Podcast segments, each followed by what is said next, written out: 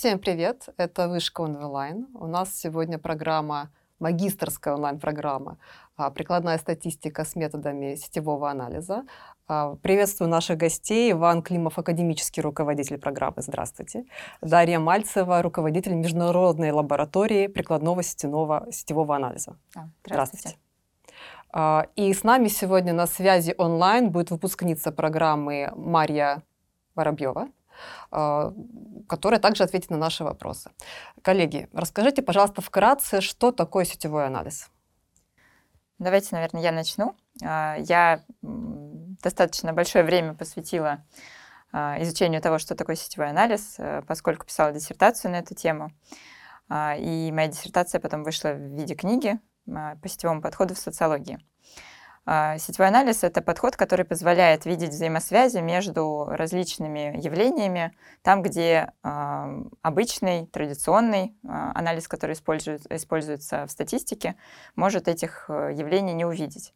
То есть мы предполагаем, что между какими-то конкретными единицами анализа есть связь, и как раз вот на выявление этих связей, на выявление интересных структур а, наш анализ и направлен.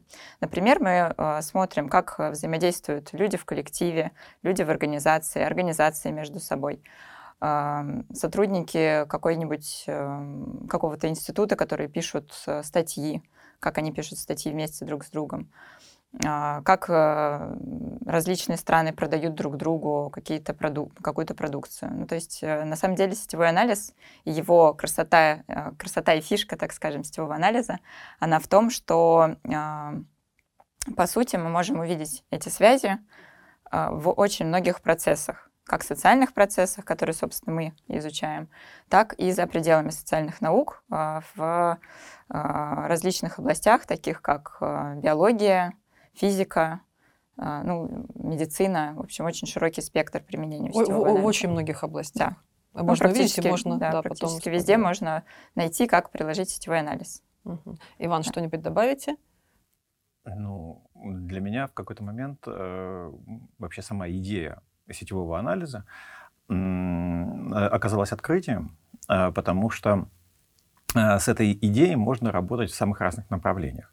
Можно, безусловно, методически и э, использовать эту методологию для изучения э, там, социальных сетей, э, каких-то общественных инициатив, когда возникают разные группы, сообщества, и они объединяются под какие-то задачи.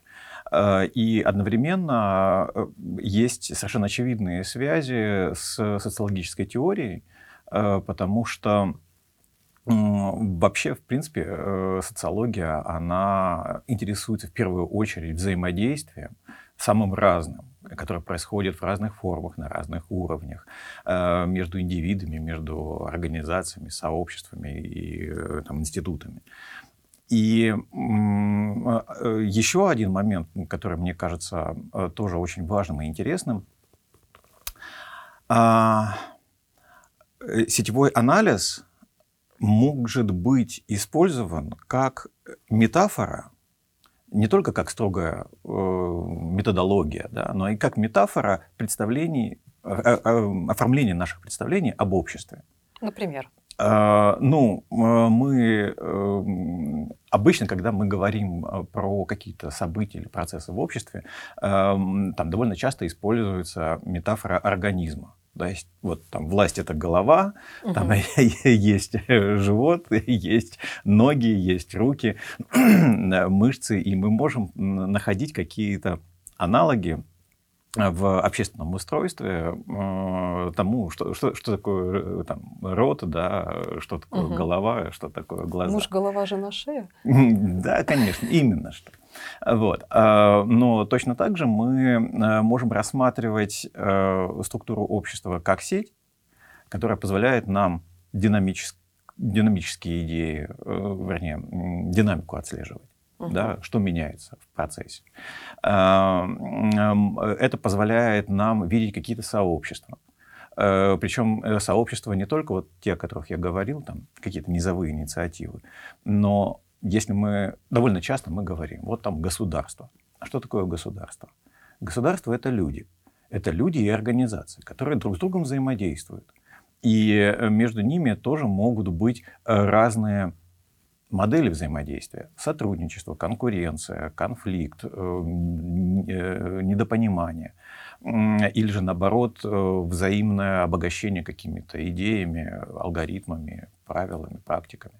И э, как, в таком случае э, вот этот конструкт государства да, или же там, организация, э, сетевой анализ позволяет его деконструировать, декомпозировать и увидеть, а что внутри происходит. Как, какие взаимодействия приходят, в какое Конечно. время, как это можно поменять, изменить, влиять. Да, совершенно точно. Это очень интересно. Или, например, когда мы говорим, что вот там есть э, в бизнесе категория топ-менеджеров с каким-то уникальным опытом. И мы можем отслеживать э, их карьерные треки.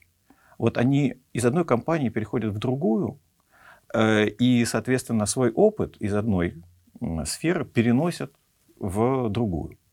И мы можем оценивать, э, как формируется этот класс, например, топ-менеджеров. Да? Э, или же мы можем смотреть, какими, каким опытом они обладают. Э, как рекрутируют, как происходит э, рекрутмент в это сообщество.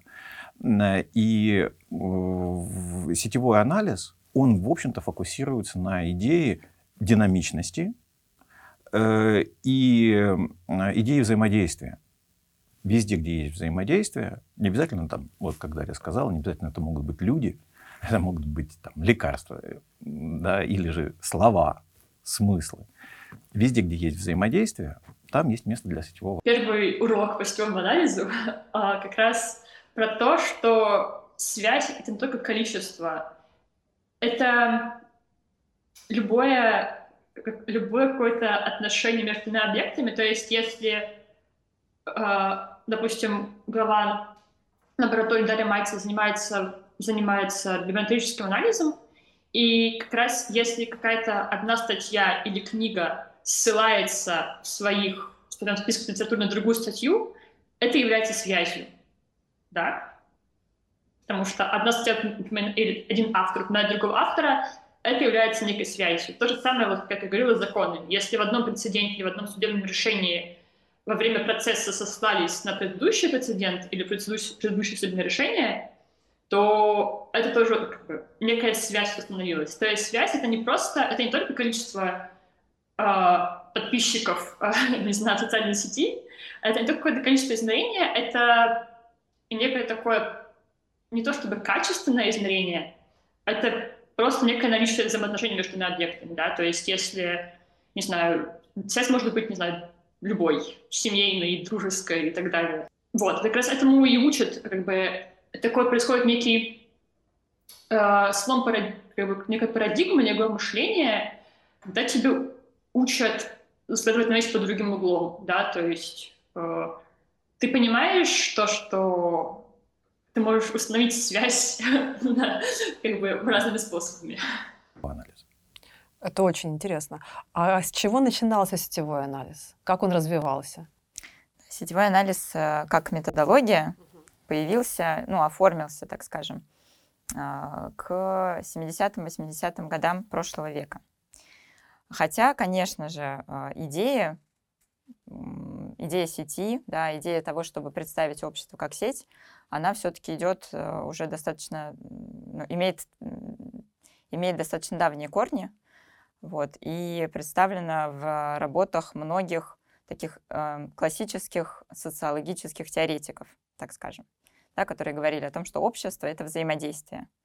Вот. Но все-таки, если мы понимаем под сетевым анализом методологию, то она начала формироваться в середине прошлого века э, в очень разрозненных группах ученых. А, которые происходили из различных дисциплин. А, это и социальные науки, это социология, социальная психология, социальная география, демография, политология, менеджмент, очень большой спектр наук. А, и, конечно же, математика. И вот там, где складывались такие очень удачные комбинации между математиками и социальными исследователями, там появлялась ну, такая своего рода школа сетевого анализа. И э, в 70-е годы, как вот пишет один из э, исследователей сетевого анализа, Линтон Фриман, сетевой анализ был представлен как э, такая карта не связанных друг с другом маленьких группок, которые занимаются сетевым анализом. Вот. И в этом смысле очень важным э, решением было создание Международной ассоциации исследователей сетевого анализа, которая появилась в 1981 году. И она как раз объединила вот эти разные группки, стала проходить ежегодная конференция Sunbelt, которая вот сейчас до сих пор проводится, и сейчас собирает очень много участников, более тысячи. Вот, первые Sunbelt конференции включали а, там 50 человек, 100 человек. То есть это были действительно такие очень камерные, камерные такие мероприятия. Вот. Но постепенно происходил рост, то есть э, исследователи стали видеть друг друга, стали обмениваться идеями друг с другом. И, ну, собственно, вот э, это все способствовало институционали... институционализации сетевого анализа, которая уже в 90-е годы случилась, потому что а, был понятен пул людей, которые занимаются сетевым анализом, а, стали появляться работы, такие как работа Вассерман и Фауст 1994 года. Это такая библия сетевого анализа, а, Social Network Analysis. Это вот книга, по которой до сих пор учатся студенты. А, вот. И стали появляться образовательные курсы по сетевому анализу, ну, как все-таки за рубежом, в Больше Америке. за рубежом. В Америке, да. Вот. И постепенно, постепенно вот это сообщество стало прирастать, и сейчас это довольно большая группа людей. И я думаю, что каждый год все больше и больше э, исследователей из разных областей сетевой анализ в это сообщество вовлекаются. Угу. А как происходило развитие сетевого анализа в России? Я так понимаю, что мы немножечко позднее начали да, это развивать. Ну, действительно, да, в Россию сетевой анализ пришел позже.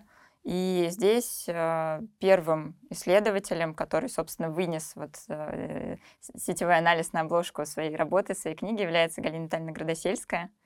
Вот это наша коллега, она раньше работала у нас в лаборатории. Вот, и вместе со своим научным руководителем Геннадием Семеновичем Батыгиным, э, это такой очень знаменитый социолог, вот, он смог как раз разглядеть вот этот потенциал, я думаю, сетевого анализа. И вот она, когда была еще аспиранткой, она стала заниматься этим направлением. И а, в 2004 году у нее вышла книга про сетевой анализ. Ну, она такая методологическая, там описаны метрики сетевого анализа, вот такие вот а, основные а, ну, основные метрики, которые там можно подсчитывать в области сетевого анализа. Вот. И, э, собственно, потом э, Галина стала преподавать курсы вышки. Вот. Но тут как бы происходило, мне кажется, это все как-то ну, параллельно происходили еще какие-то движения, потому что тоже другие э, коллеги из Вышки и из, например, э, Санкт-Петербургского государственного университета как-то знакомились с этой методологией, знакомились э, с представителями этой методологии зарубежными, как-то привозили их и вот стали создавать какие-то на основе этого общие конференции. Вот э, проводилась конференция в Санкт-Петербурге э, «Сети в глобальном мире», в 2012 году была первая школа по сетевому анализу, на которой мне посчастливилось быть, вот, э, в тоже Санкт-Петербурге, на базе вышки. Вот. Ну и постепенно-постепенно как-то получилось так, что вот это поле стало прирастать, и а, сейчас мы видим много, а, в общем-то, и студентов а, заинтересованных, то есть те, которые уже знают, что такое, что есть такая методология, вот, поскольку все-таки э, уже какое-то время сетевой анализ преподается, в том числе силами вот, сотрудников нашей лаборатории. И получается, что э, становление его началось как дисциплины в высшей школе экономики, да? как, как программы. Ну, я думаю, что да, высшая школа экономики, высшая школа экономики была одним из э, Наверное, из первых центров. Да, из первых центров, да. где появилась экспертиза такая, да. Угу. Дарья, вы называете очень многих авторов, учебников. Я думаю, что мы э, в ссылке под подкастом э, разместим все источники. Наверняка это будет полезно и тем, кто интересуется пойти на программу, и просто тем, кто интересуется, заинтересуется, что такое сетевой анализ. Я, наверное, что-то с удовольствием почитаю. А, коллеги, я знаю, что а, в рамках программы проводится очень много исследований. Опять-таки, программа же базируется на э, международной лаборатории. А можете ли вы рассказать, какие исследования делают ваши студенты? Или делали что-то интересное? Ну и делали, и делают. Всегда, конечно, интересно рассказывать о том, что сейчас. Угу. И это драйвит, это интересно. Но здесь э, такая небольшая оговорка. Студенты не обязаны делать исследования на основе методологии сетевого анализа.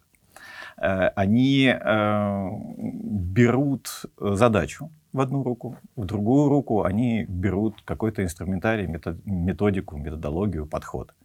И э, ну, вот главная задача, которую мы перед собой ставим в рамках программы, э, научить грамотно эти две вещи соединять. То есть, э, с одной стороны, можно взять практически любой массив данных, но он будет молчать до тех пор, пока ты к нему грамотный вопрос не сформулируешь. И но с другой стороны, если ты, у тебя куча идей и куча запросов э, к анализу, но нет в руках э, техники, да, ты не знаешь, на какие кнопки нажимать и на какие метрики использовать, то та, та же самая тишина будет в итоге. Э, поэтому э, у нас, с одной стороны, есть очень интересные проекты, связанные с, э, именно сетевым анализом, и я, в общем-то, считаю, что, ну, немножко в сторону, э, это большая удача, и очень здорово, что магистерская программа, она базируется на экспертизе лаборатории. И она базируется на знаниях, умениях э, тех людей, которые буквально сами являются не штатными преподавателями, а и штатными исследователями. И они могут э, вытаскивать какие-то задачи, датасеты, проблемы, сложности и своих текущих, э, и своих текущих исследований. исследований Вот. Э, я так немножко долго отвечаю, но это важная история. Я сейчас несу ремарку, что не каждая магистрская программа высшей школы экономики основывается на базе лаборатории. Поэтому да, это такой скорее исключительный случай. Ну, может быть, это исключительно, но там, я исхожу из того, что это здорово. Угу. Вот, э, это комфортно. Это комфортно для студентов, это комфортно для сотрудников лаборатории. И Э, это комфортно для нас, э, потому что это дополнительные возможности организовывать процесс обучения. То есть э, учеба, она такая достаточно живая оказывается. Вот. Ну а о проектах, э, Дарья, может быть, э, сначала действительно с сетевого анализа какие-то проекты расскажите? Проекты студентов в области да? сетевого анализа. Ну вот сейчас мы проводили такой довольно интересный курс по, ну, он называется проектный семинар. У нас подразумевается, что все студенты в рамках а, обучения обязательно задействуют, э, задействованы в проекты. Вот, и там а, студентам нужно было выбрать а, какие-то проекты. Вот, и э, совершенно замечательный кейс, на мой взгляд, это когда группа студентов проанализировали классическую литературу на русском языке и на английском языке а, на предмет того, как там представлена любовь. Угу. Вот. И выделили сети связанных слов, то есть э, те слова, которые связаны со словом любовь. Вот. А потом, а, то есть это, э, это были а, работы а, Пушкина, Тургенева. Прошлись по классике. Да, то есть это были такие классические работы. Вот. И потом они использовали нейросеть в которую они загрузили вот эти вот выделенные сети, и нейросеть им визуализировала а, вот, вот это вот а, все эти слова, вот понятие, эту тематику. Да. Понятие любви? Да, да, в виде картин. А... Вот, они использовали нейросеть Кандинский.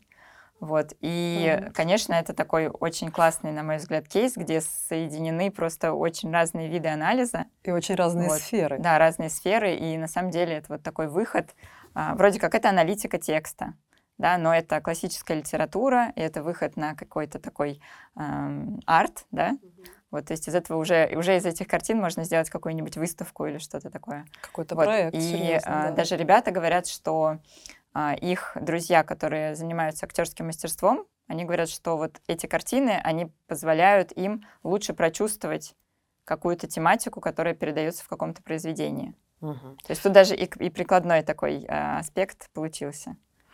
Вот, в общем, а, такие а, очень интересные. Да, у меня вопрос. Угу. А, Для русской литературы и для, для литературы на английском языке это было два разных образа любви? Ну, они там выделили, да, некоторые различия. В своей магистрской диссертации я использовала методы интеллектуального анализа текста или просто текстового анализа данных, а, так называемый text mining.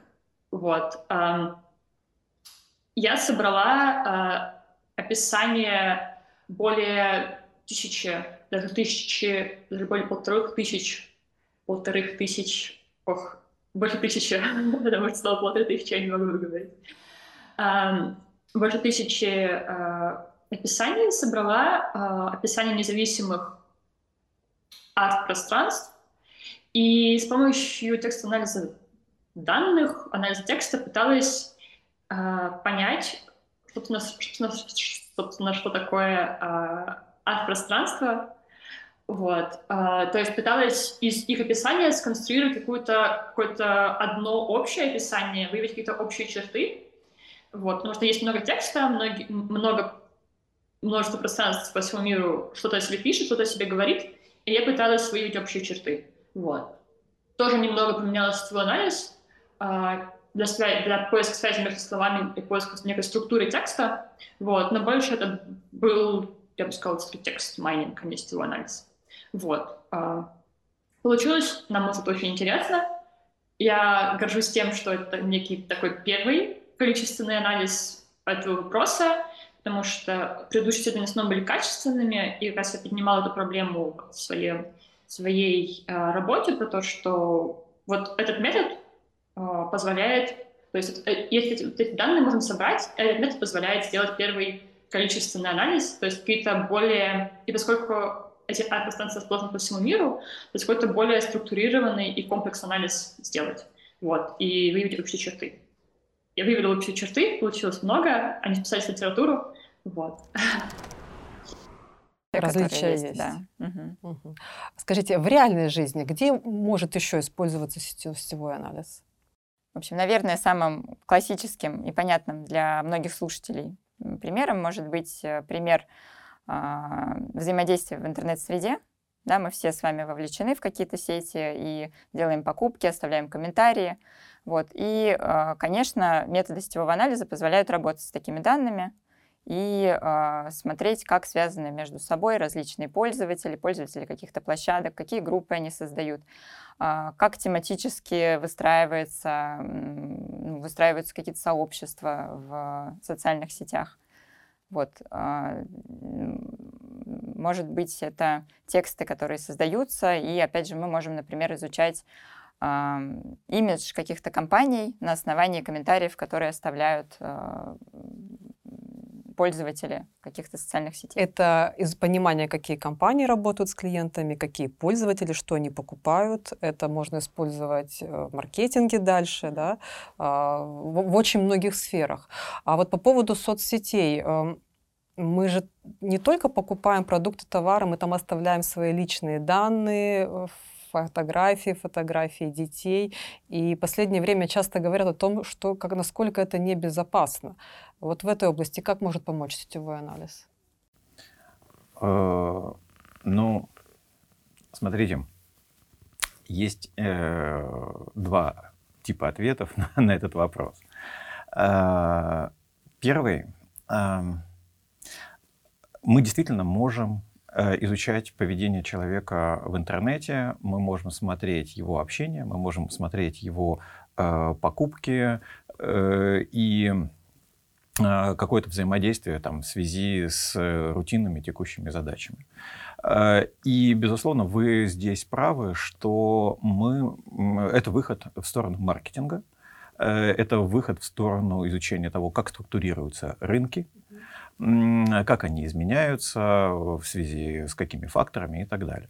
Но э, важно понимать, что у, мы можем найти и хорошую социологическую теорию к этому. Например, Мануэль Кастельс, один из классиков исследований э, там, интернета и социальных сетей, у него есть очень э, короткая, элегантная работа. Э, на русский ее можно перевести примерно так. «Сетевая теория власти». О чем он здесь говорит?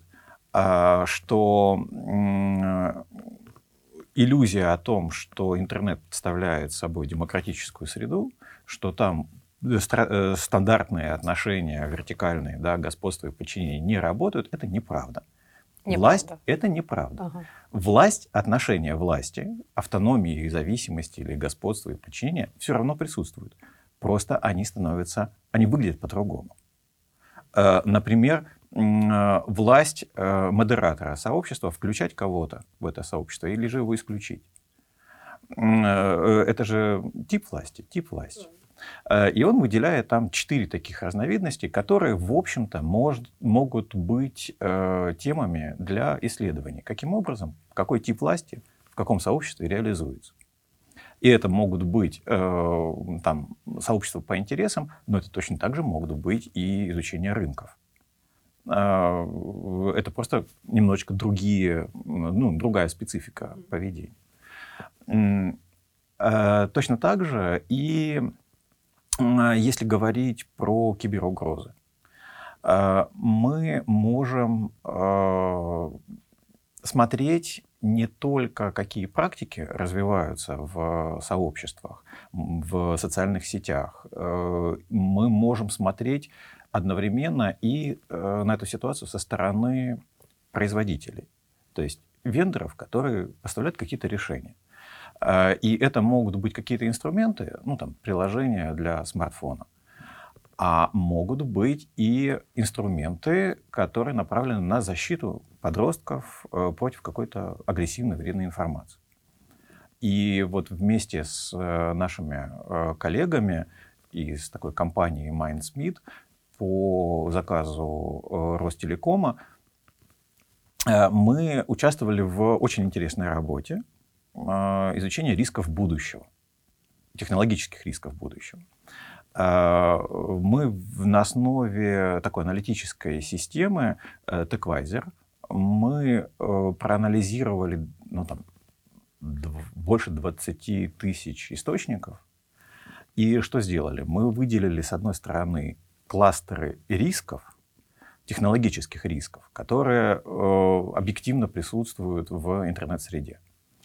Э, и проанализировали э, там, больше 500 патентов э, систем э, и технологических решений, которые призваны каким-то образом работать с этими угрозами и рисками. И дальше сделали ну, достаточно простую матрицу, какие риски самые актуальные, то есть им посвящено больше всего тем, публикаций, текстов, а, и какие риски и какие технологии э, показывают большую эффективность применительно к тем или иным кластерам рисков. А можете какой-то конкретный пример привести?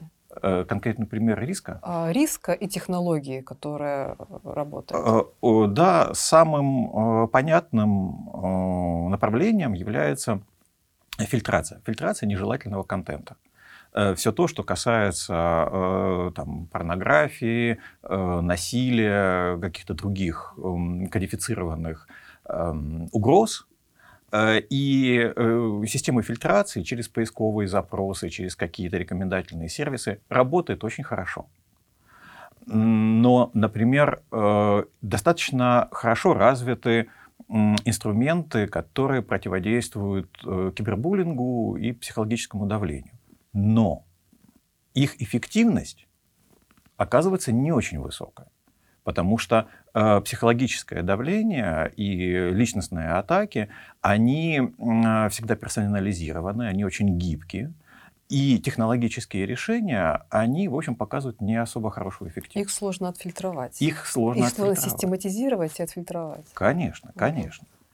Э, э, отдельная история — это, в общем-то, э, ну, мы выделили кластер такой, ну или сегмент риски будущего про который мы даже вообще не знаем и плохо понимаем, что, что с этим делать и как именно атаки и угрозы будут реализованы применительно к людям в целом, ну и применительно к детям и подросткам.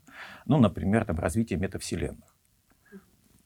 Мир э, стремительно экспериментирует в этом, с, с этими возможностями, э, и одновременно мы очень не, у нас очень мало информации, мало понимания, а каким образом будут выстраиваться паттерны поведения э, и людей, и детей в этой связи, и как мы можем здесь э, уберечь э, подростков от э, возникающих рисков.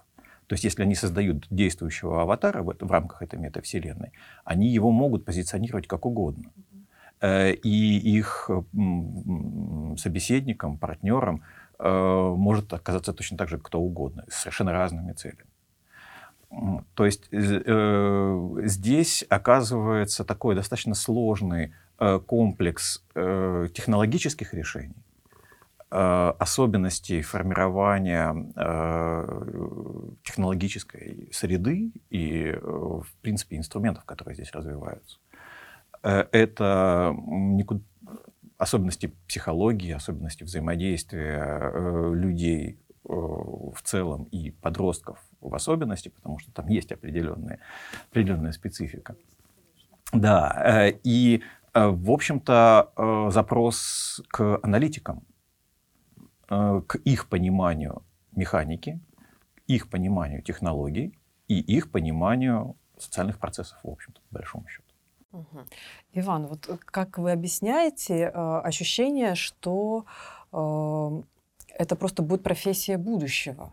Да, потому что в любом случае сейчас будет запрос на выявление рисков, на уже текущих рисков, как с ними работать, на выявление будущих рисков, и то, что специалисты в этой области очень нужны. А, Все а, так. Да. А вот на данный момент э, кем работают ваши выпускники? Программа запускается уже не первый год. Она первый год в формате онлайн. А Вообще программа действует уже несколько лет, достаточно успешно. А кто ваши выпускники, где они работают, в каких сферах? Может быть, можете назвать компании? Могу назвать компании. Э, и здесь надо, э, в общем-то, понимать следующую особенность программы. Э, у нас два больших типа или кластера слушателей. Э, первое — это э, стандартная э, траектория, когда люди заканчивают бакалавриат, поступают в магистратуру и набирают себе определенные курсы под там, их представление, что будет востребовано на рынке, под их интересы и так далее. Но четко выделяется еще одна группа — это молодые специалисты, которые, в общем-то, сложились у них есть опыт работы в индустрии, там, самый разный, сейчас об этом скажу. Но им важно либо прокачать свои навыки, э, либо, ну, как репрофессионализация.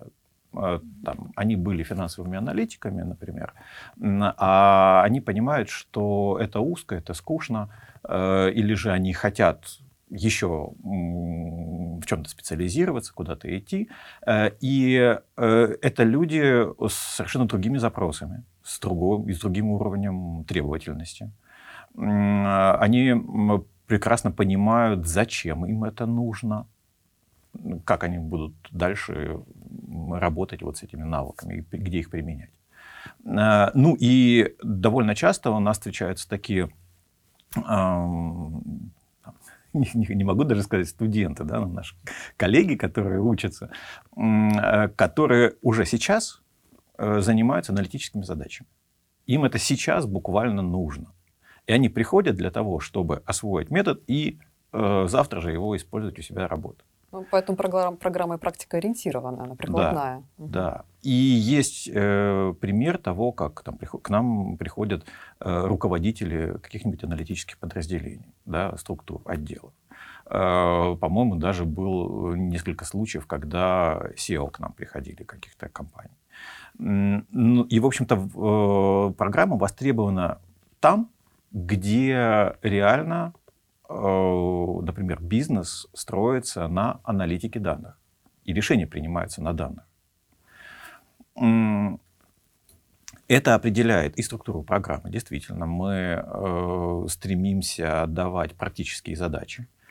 Мы только приветствуем, если люди к нам приходят со своими датасетами, со своими задачами, и благодаря лаборатории э, и э, сотрудникам, и тем, кто вокруг лаборатории появляется, э, мы находим тех людей, которые помогают нашим слушателям ну, справляться и находить решения тех задач, которые у них появляются.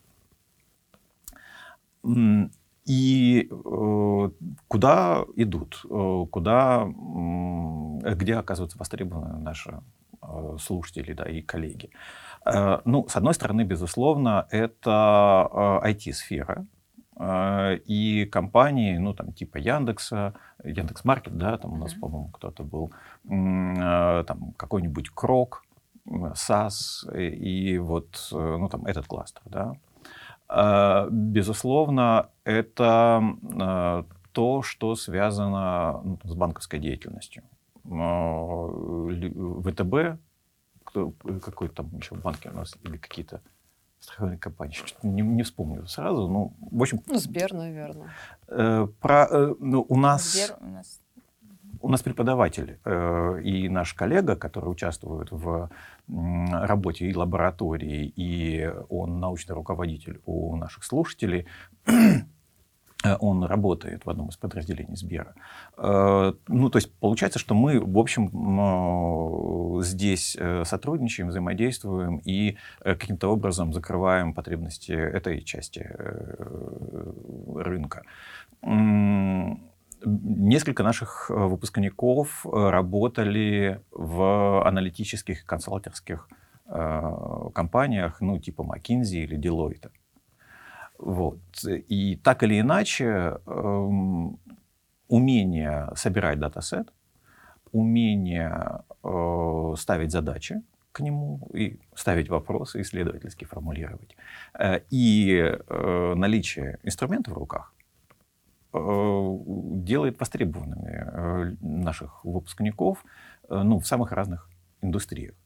Да, ну и, конечно же, там нельзя э, не упомянуть, это PhD-трек, то есть когда э, наши слушатели э, сознательно выбирают э, специализацию на методах, они э, подбирают, э, закрывают лакуны какие-то в своих знаниях, в умениях, э, но при этом у них есть какая-то магистральная идея, магистральная тема, там их э, диссертации, либо магистерской, либо э, кандидатской, либо они хотят действительно реализовываться в рамках университета или в, в целом в академии у нас или же за рубежом.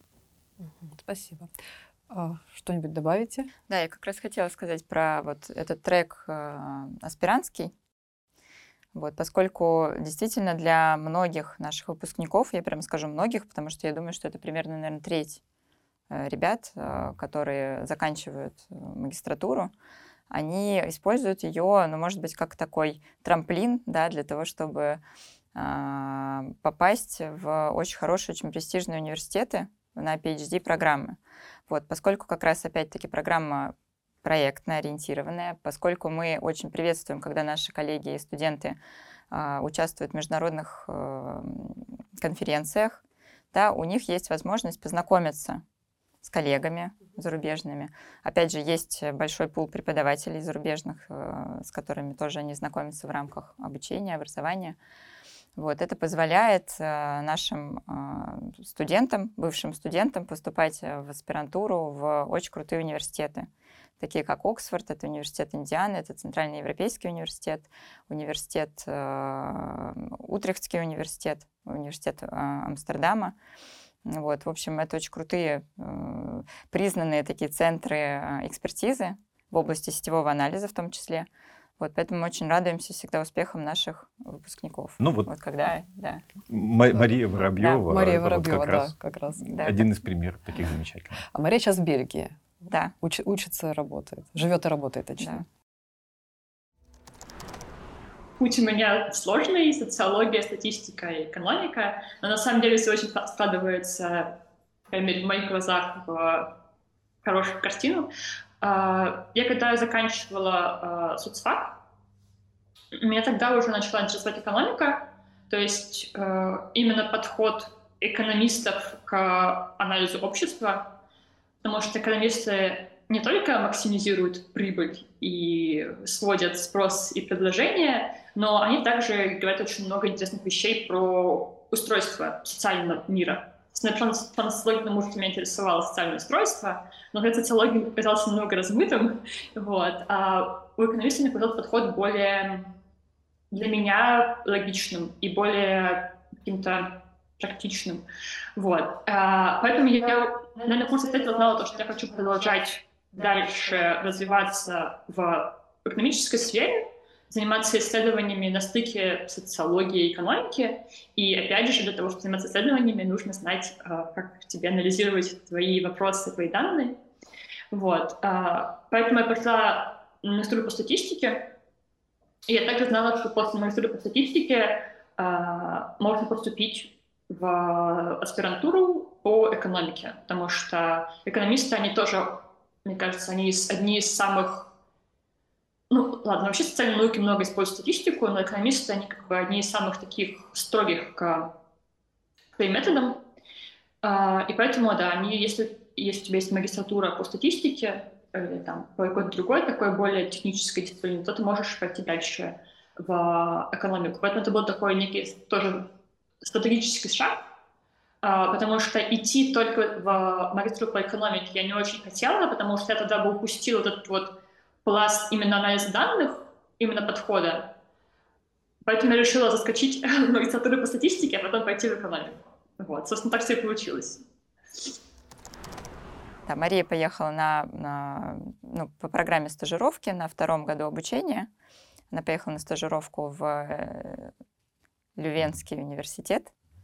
Вот. И э, так здорово получилось, что вот пока она училась и закрывала курсы, она познакомилась со своим будущим э, научным руководителем, вот, подала документы на программу PhD и успешно поступила.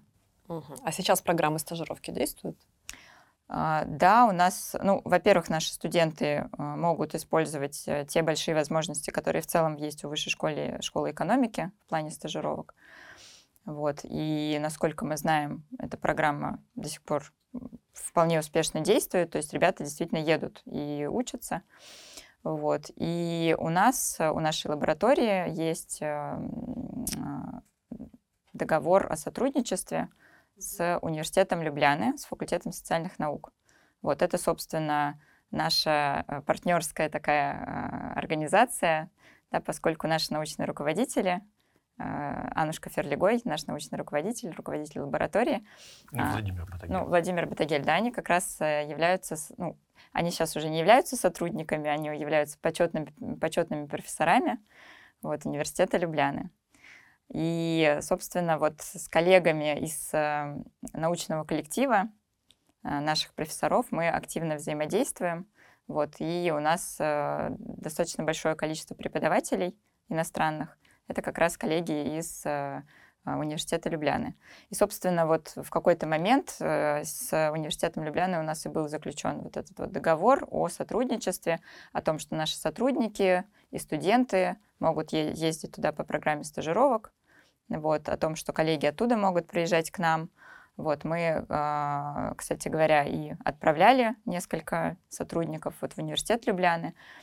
Вот. И э, приглашали оттуда тоже коллег. Они приезжали к нам по программе Visiting Scholar, которая также есть в Высшей школе экономики. Приглашали на наши мероприятия. Ну, в общем, у нас такой, вот, такая коммуникация выстроена, и договор этот действует. Так что мы считаем, что... В следующем да, году? Мы, мы, да, мы хотим активно предлагать студентам тоже вовлекаться вот в такую активность, потому что я сама на себе это попробовала, это очень здорово вот, иметь такой опыт э, зарубежной стажировки. Несомненно. Раз стали говорить уже о партнерских отношениях, о преподавателях, кто еще преподает на курсе, кроме преподавателей из, из, из Любляны?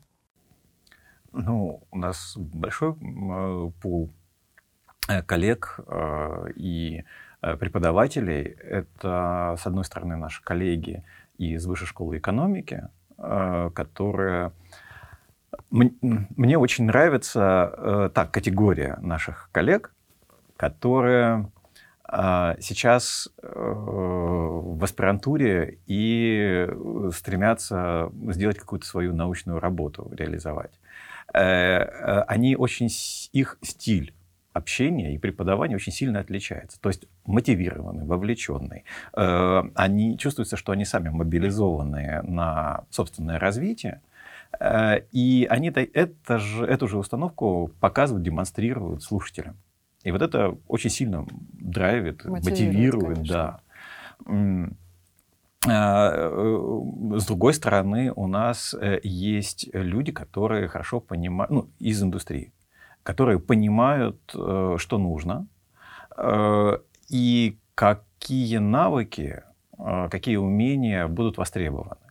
Ну, как минимум в том сегменте, где они сейчас где работают. они работают, конечно. Но, тем не менее, мы Э, делаем, ну вот э, я думаю, что в этом году, э, там, после окончания набора, я очень хочу запустить такое мероприятие, как индустриальную экспертизу того, чему мы учим и как мы учим.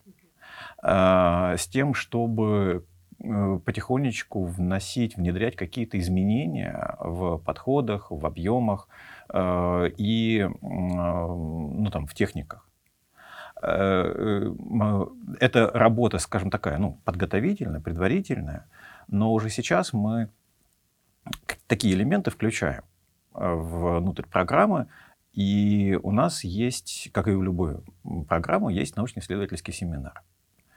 И мы решили, что некоторые мини-курсы, мы делаем мини-курсы. И мы их не ставим в качестве обязательных или курсов по выбору.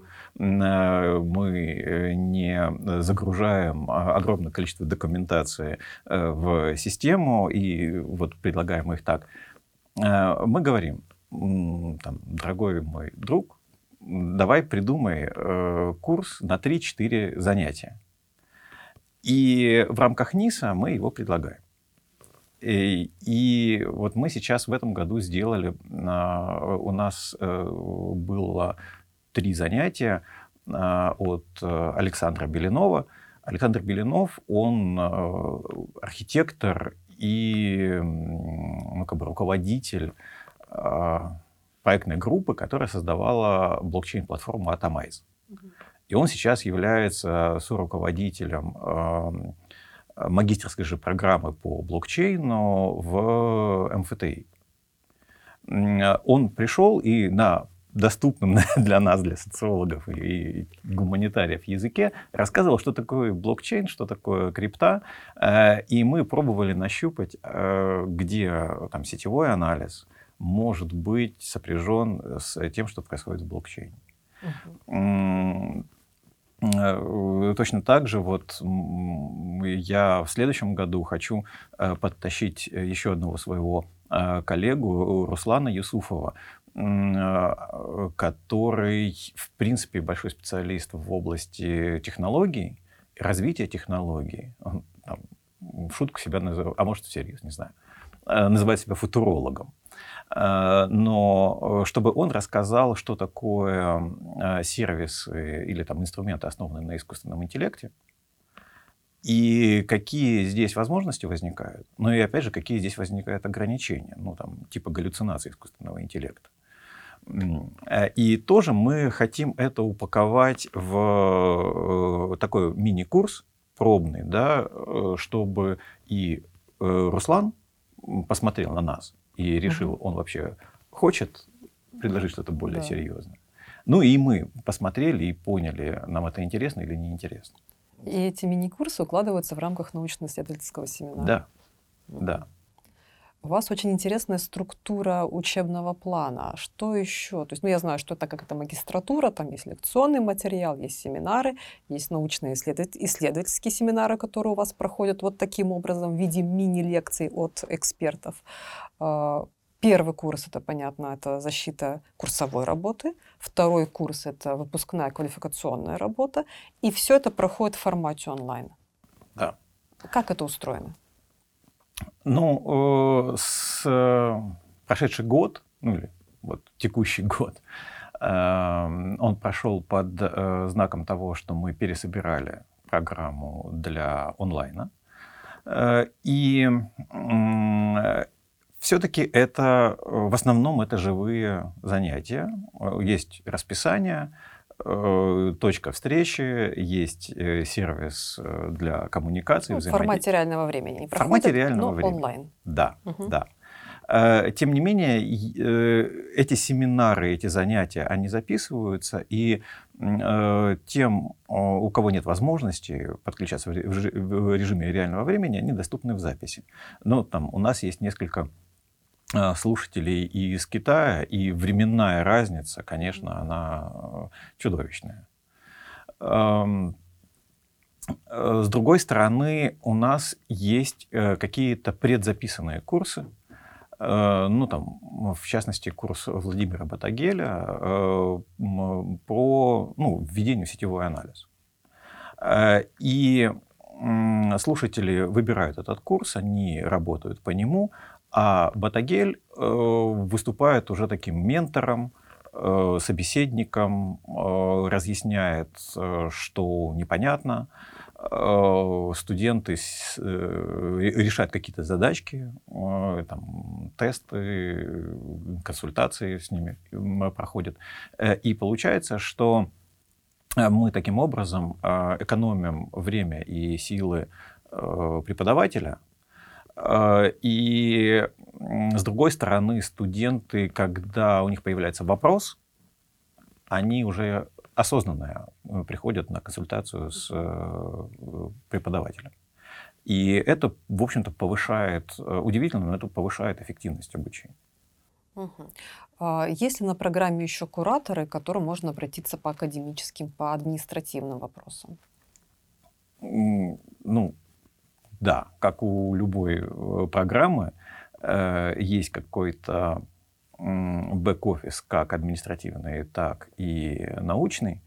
Э, и здесь, конечно же, в первую очередь ну, хорошо действует институт научного руководителя. У студента, у слушателя появляется его научрук. Вот, пожалуйста, э, все сопли, слюни, э, страхи или же восторги, вот, пожалуйста, разделяй с ним. А, он тебя поддержит, успокоит или же скажет, знаете, ну, как мой научный руководитель, Геннадий Семенович Батыгин, когда я прибежал к нему с какой-то гениальной идеей, а, воодушевленной, он сказал, знаете, Иван Александрович, если вам кажется, что вы совершили открытие, это означает только одно, что вы мало читали. Вот. И это самая мотивирующая фраза была, которую я слышал в своей жизни. Ну, потому что действительно лучше ты читай. Это вот бездна интересного инструментов для своего собственного развития. Но э, к вопросу поддержки. Э, э, у нас есть еще один такой элемент, который называется, как это, research семинар, то есть исследовательский семинар. Это не научно-исследовательский, когда э, мы разбираем э, темы курсовых, темы выпускной работы со студентами, э, или же мы предлагаем вот эти вот мини-курсы. Э, исследовательский семинар, э, он сосредоточен на очень конкретных задачках. Вот есть такой датасет, или же есть такая задача, как ее решать. И э, менторами, тьютерами э, выступают практически все сотрудники лаборатории. Э, и э, студенты могут, э, и благодаря этому студенты не замыкаются только на отношениях с научным руководителем, да, или же там с конкретным преподавателем курса. Э, студенты видят и всех остальных сотрудников, которые, может быть, на, напрямую не вовлечены в процесс э, обучения.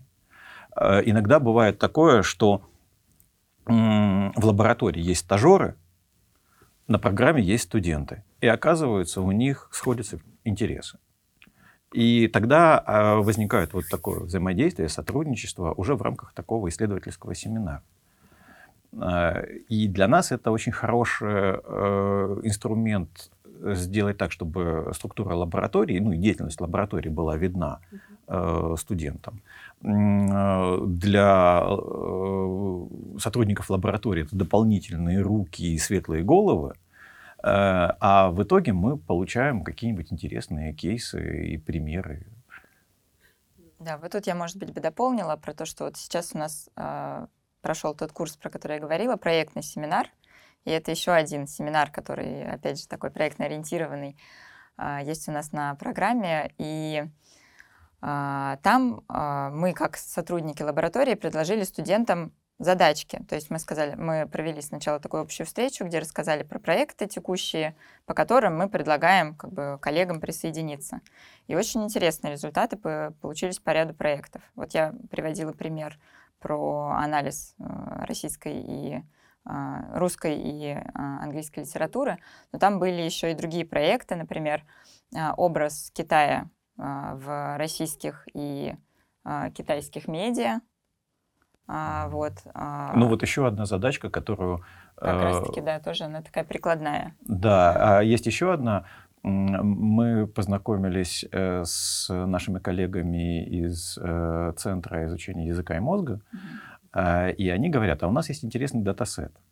Там, детей от, по-моему, 10 до 12 лет, э, им предлагали читать э, предложения, э, но при этом записывали с помощью айтрекинга движение их зрачков. И нам выдали этот датасет, который взяли работать студенты, его взяли в работу студенты, а, а задача очень про- простая. Э, разделить э, с помощью методов сетевого анализа, ну, это и в идеальном варианте, э, людей, э, детей нормотипических и тех, у кого есть дислексия. И посмотреть, чем отличаются паттерны чтения у одних и у других. И, может быть, посмотреть, что это не какие-то там две категории, а там они каким-то образом Э, посложнее структурируются.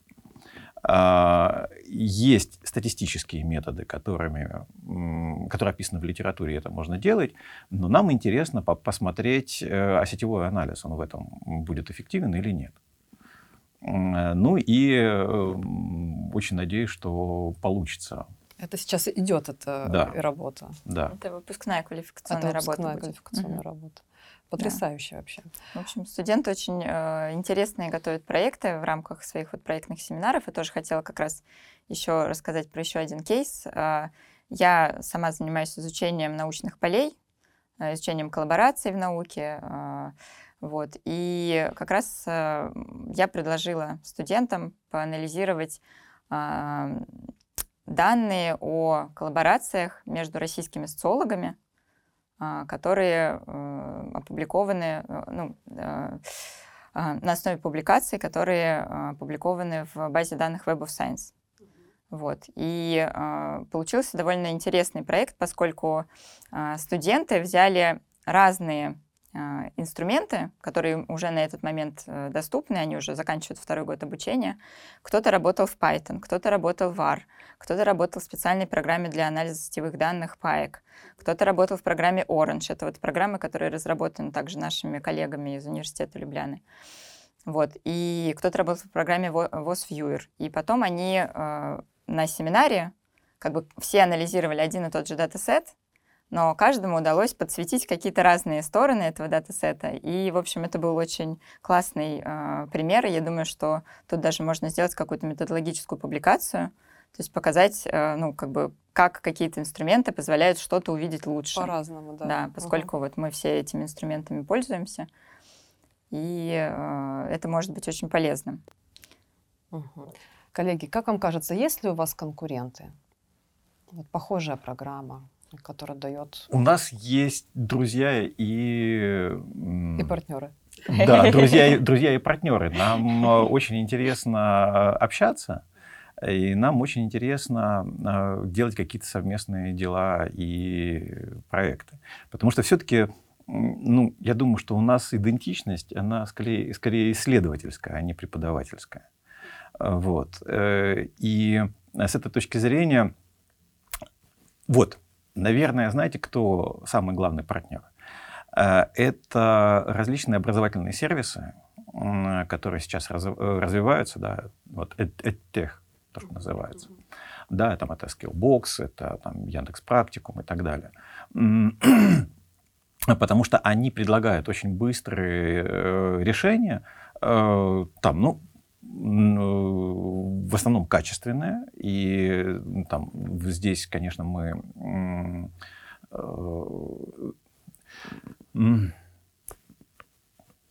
эти сервисы, они предлагают решения достаточно качественные, но э, проблема, вернее, главная разница, главное отличие э, заключается в том, что мы все-таки учим методологии, тому, каким образом конкретные инструменты встраивать в твою собственную аналитическую или же исследовательскую задачу. Э, конкуренция здесь происходит, во-первых, в формате, да, э, все-таки, когда э, ты получаешь уже записанный курс, ты можешь его смотреть в гибком графике. Во-вторых, конечно, эти предложения, они быстрее, и они не такие длительные, как обучение в магистратуре. Но, опять же, э, наше преимущество заключается в том, что у нас есть общение профессиональное, у нас э, благодаря тесной связи с лабораторией и свыше э, школы экономики у нас возникают вот такие горизонтальные связи и сети профессиональные, в которые наши слушатели даже в онлайн-формате, они имеют возможность включаться. И третье, то, что Э, мы э, предлагаем не отдельное там, коробочное решение, вот возьми его себе и положи в карман, а мы э, помогаем сформировать индивидуальный трек и понять, там, на какую глубину там, тебе интересно погружаться в сетевой анализ. Окей, вот там есть advanced программа сетевого анализа, а интересно ли тебе там, а, использовать его для анализа текстов, да, неструктурированной текстовой информации? Если интересно, там, или же там неинтересно. А вот есть другое направление программы визуализации данных. Потому что для сетевого анализа это достаточно важная история. И получается, что мы можем трек создать который э, отвечает и интересам слушателя, и его представлениям о том, что будет востребовано в его угу, работе. Что дальше делать. Да. да. И вот э, в этом плане, конечно, мы э, чувствуем конкуренцию со стороны тех сервисов, которые, образовательных сервисов, которые возникают и развиваются, э, но одновременно и учимся. И, и понятно, что есть явные преимущества да, магистратуры. И, да. это, и это хорошо, когда есть конкуренты, несомненно. Да. Что? Ну, да, вот я бы добавила то, что ну, на самом деле сетевому анализу учат и на других а, программах вышки, ну, в том числе наши сотрудники. Да, вот, например, один из наших преподавателей, он также еще преподает на факультете компьютерных наук. Вот. А, но вот мне хочется именно подсветить вот этот момент, то, что мы на программе учим не просто сугубо каким-то методологиям, методом, да, потому что действительно сейчас очень много можно найти и там самостоятельно э, найти коды и использовать их в своей работе. А вот важно то, что мы все-таки имеем такую идентичность э, социологическую, и э, в социологии все-таки важно, самое главное, это ставить исследовательский вопрос. То есть э, понятно, что у нас есть какие-то данные, которые там как-то можно про проанализировать совершенно разными способами, но сначала мы все-таки э, учим студентов задавать вопрос, зачем мы это делаем, что мы хотим получить, да, какие у нас гипотезы есть. И уже на основании этого а, мы выстраиваем а, методологию да, того, как будет анализироваться тот или иной, тот или иной датасет. Вот. И тоже чуть-чуть хотела добавить, э, вот у нас наши преподаватели из университета Любляны, они таким прошли каким-то блэкбоксом, вот, хотела бы его чуть-чуть э, приоткрыть. Вот, собственно, я говорила, что это вот группа наших, профи... научная группа, которая сформирована нашими научными руководителями, поэтому хочется чуть-чуть побольше про них сказать. Mm-hmm. Вот, собственно, Аннушка Ферлиго и Владимир Батагели — это такие, а, ну, вообще отцы-основатели сетевого анализа. Да, это те как раз, э, кто были одними из первых э, ученых, которые вот стояли на, э, ну, которые возникли Это одни из тех ученых, которые в 90-е годы предложили свои уникальные методологии да, для анализа данных с помощью сетевого анализа. Собственно, вот э, Анушка и Влада являются, ну, с их коллегами, являются создателями, основателями такого направления, как блок-моделинг. Вот, собственно, это вот э, их имена, они очень знаменитые в этой области сетевого анализа. Это э, специальная методология для кластеризации сетевых данных. Вот, в общем, они специалисты в этой области, и за работу э, в области блок-моделинга они получили награду от Международной ассоциации исследователей сетевого анализа. Вот. Владимир Батагель вместе со своим э, коллегой, бывшим аспирантом, теперь уже профессором Андреем Марваром являются создателями программы для анализа, ну, для сетевого анализа э, больших сетей. Э, программа называется ПАЭК, что со славянского переводится как «паук», да, потому что паук плетет сети. Вот. Эта программа открытая, она позволяет анализировать э, сети а, в, в несколько миллионов узлов, и она доступна всем э, желающим. Вот очень много там есть э, тоже описания, как в ней работать. В общем, это такой сервис, который вот они предоставили сообществу, да, разработали свою собственную программу. Мы тоже в ней работаем и учим в ней работать студентов, но не только в ней. То есть студенты могут выбрать программу, которая им ну, придется по вкусу. Учите вот. работать нескольких, студент выбирает одну, и в ней уже Ну да, они потом просто... Потому что у там, студентов э, э, с разным бэкграундом могут быть какие-то преференции в выборе программы. Кто-то любит работать в R, кто-то любит работать в Python, а кто-то любит вот такие программы вроде Payek, где открывается окошечко, и ты с ним как-то взаимодействуешь. Вот, нажимаешь на кнопочки. Вот. А, и, а, собственно, вот нашим коллегам им удалось вокруг себя сплотить такой очень классный коллектив. Как раз-таки это тоже и сотрудники факультета социальных наук, и компьютерных наук. Получается, что там тоже вот есть такая комбинация обогащения. Вот, и там тоже коллеги, например, Янис Демшар, э, он создатель программы Orange, тоже для, стати для статистического анализа, и он тоже включает модуль для сетевого анализа. Вот. И, э, в общем-то, вот наши коллеги э, из университета Любляны, они э, с большим интересом относятся к нашим студентам вот, и э, проявляют, ну, подтверждают свою готовность с нами сотрудничать. Вот, и, как Иван Александрович сказал, что у нас есть и уже предзаписанные курсы, вот, э, так и вот курсы в формате онлайн, в формате Zoom, вот. И как раз э, вот последние два курса прошли именно в таком формате, и мы получили очень хороший фидбэк от наших преподавателей. живого общения. Да, да, живого общения. Им со студентами интересно. То есть они говорят о том, что наши студенты им нравятся. Замечательно. Вот. И студентам, соответственно, тоже было интересно. Как можно поступить на вашу программу? Что нужно сделать? Готовьте портфолио, готовьте uh-huh. хорошее э, мотивационное письмо. Причем программа реализуется на английском языке. Да, Программа реализуется на английском языке, и, э, конечно, нужно оценить в первую очередь свое владение английским языком. Э, будет очень хорошо, если э, есть какой-то опыт в статистике, ну и в Python. Угу. Если нет? Если нет, срочно бегите нарабатывать опыт. Но если нет, есть адаптационные курсы.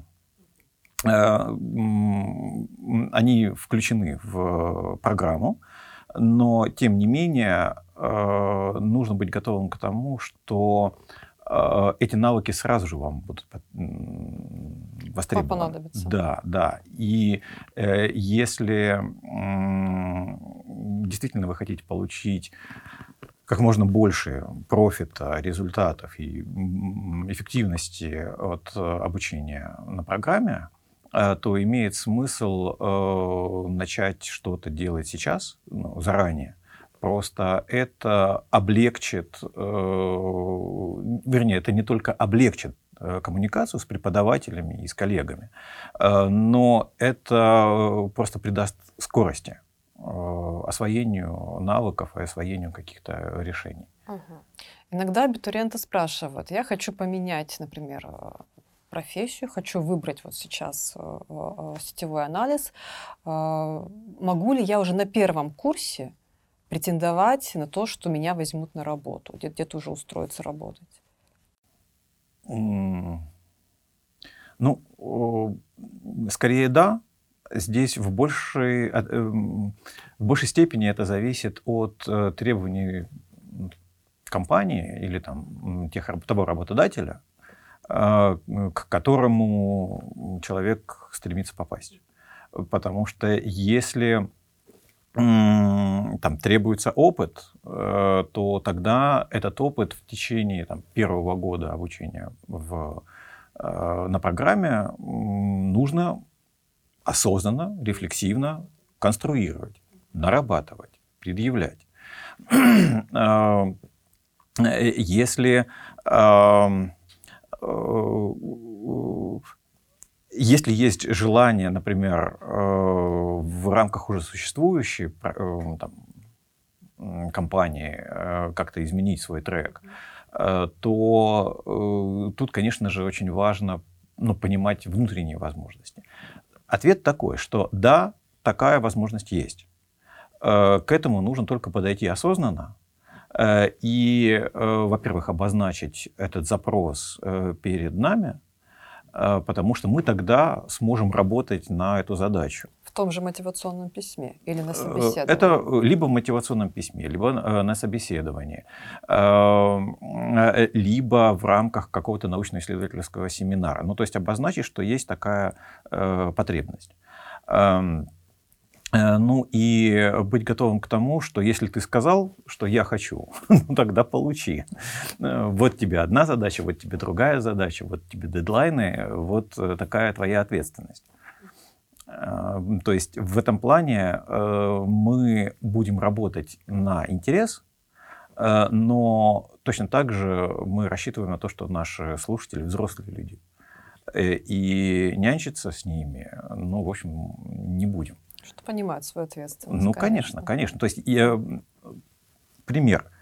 А, Если человек хочет показать, что он участвовал в реальном, а не ученическом проекте, а, это означает, что он включается в какую-то задачу, которую решает сейчас Дарья, или же там Сергей Давыдов, это еще один наш коллега, или, или Илья Карпов.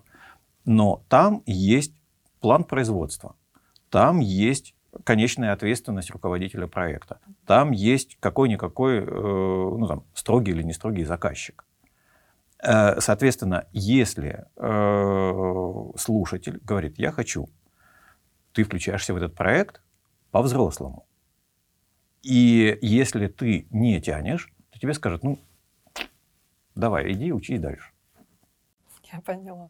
Еще, наверное, один из последних вопросов. Часто спрашивают про практику. Вот, а как реализована практика? Могу ли я где-то э, ногами ходить, работать? Должен сам искать, меня устроит? А могу ли я потом на работу пойти в эту компанию?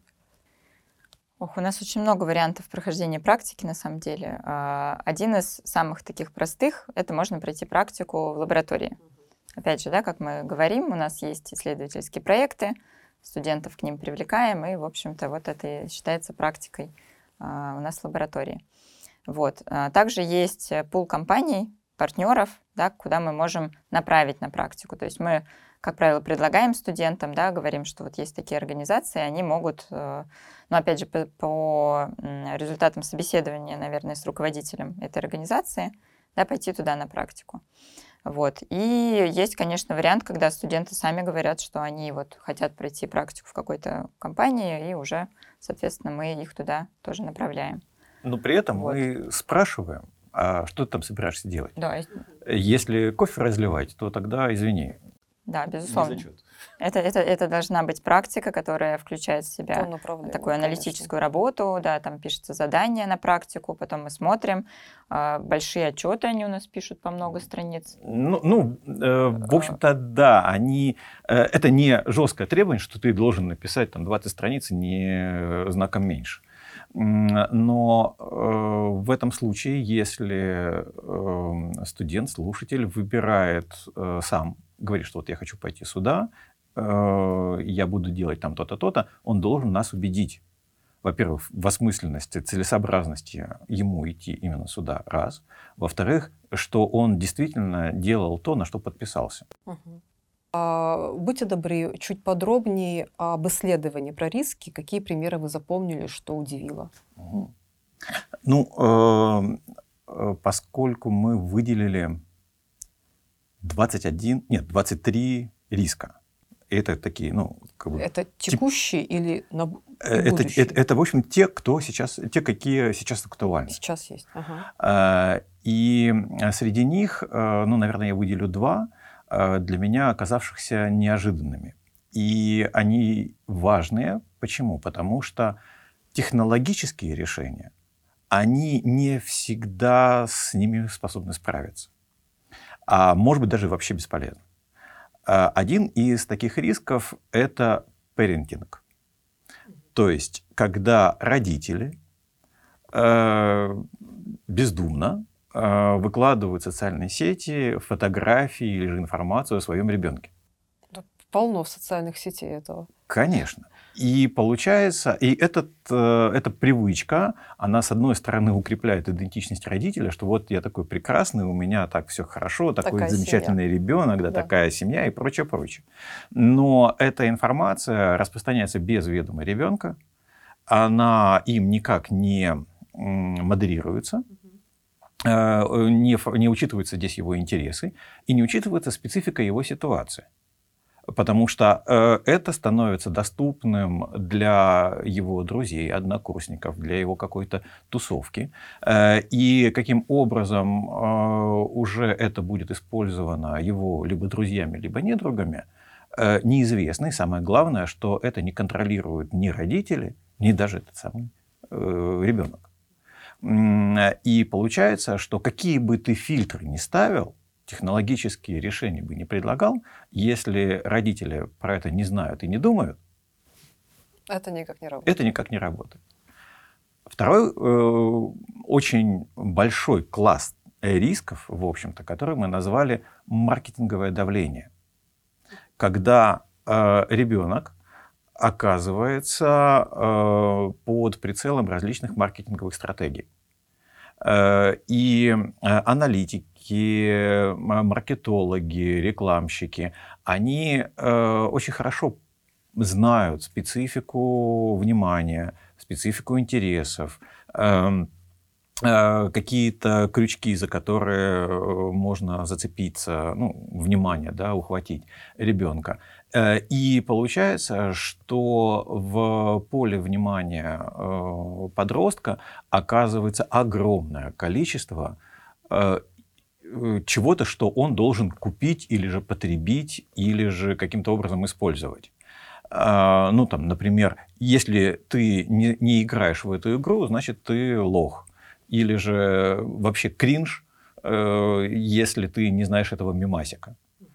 И э, получается, что вот эти маркетинговые стратегии, они очень гибкие, они очень реактивные, и быстро перенастраиваются. Быстро перенастраиваются. Э, и технологические решения, в принципе, не могут за ними угнаться. Это, наверное, применимо не только для подростка, а для взрослых. Конечно. Там, у кого нет айфона последней модели, неудачник. Э, безусловно. Э, но особенность подросткового возраста в очень большой эмоциональности, в, в общем-то, не сильно развитых навыках критического мышления, да, и способности тормозить. Вот на меня оказывается какое-то давление, да, там позитивное, негативное, агрессивное, неважно какое. Вот э, тормозить свои реакции э, ребят не умеют еще. Э, ну, там, и не потому, что они там не настолько развиты, а просто гормоны кипят. Потому что условия определенного возраста, конечно. Конечно, конечно. конечно.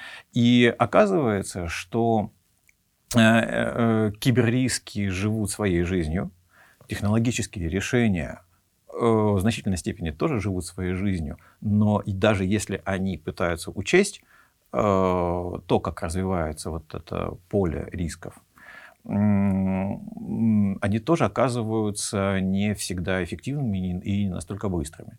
И один из главных выводов, что а, Э, противодействовать э, угрозам, которые возникают в технологической среде, а, нужно вместе и огромное количество стейкхолдеров. вовлеченных сторон. Это и родители, это и школы, это и э, компании, которые должны, в общем-то, на этапе разработки э, закладывать э, в том числе модели поведения э, и взаимодействия вот с этим продуктом э, у подростков. Я так понимаю, что это риски не только настоящего, но и будущего. Безусловно. И это будет развиваться, несомненно. И это будет развиваться, они будут видоизме... видоизменяться. Угу, угу. Как вирус. Э, ну, как вирус или там, как эволюция, э, технологическая эволюция. Вот, мы в этой реальности живем. Коллеги, спасибо большое, было очень приятно с вами увидеться, рассказали много интересного. Мне уже безумно захотелось самой побежать изучать Python, чтобы в будущем попасть на вашу программу. Как всегда, все ссылки на источники, на книги, на статьи, даже на телеграм-канал по сетевому анализу у нас будут в описании под видео. И до новых встреч, будем на связи. С вами Вышка Онлайн.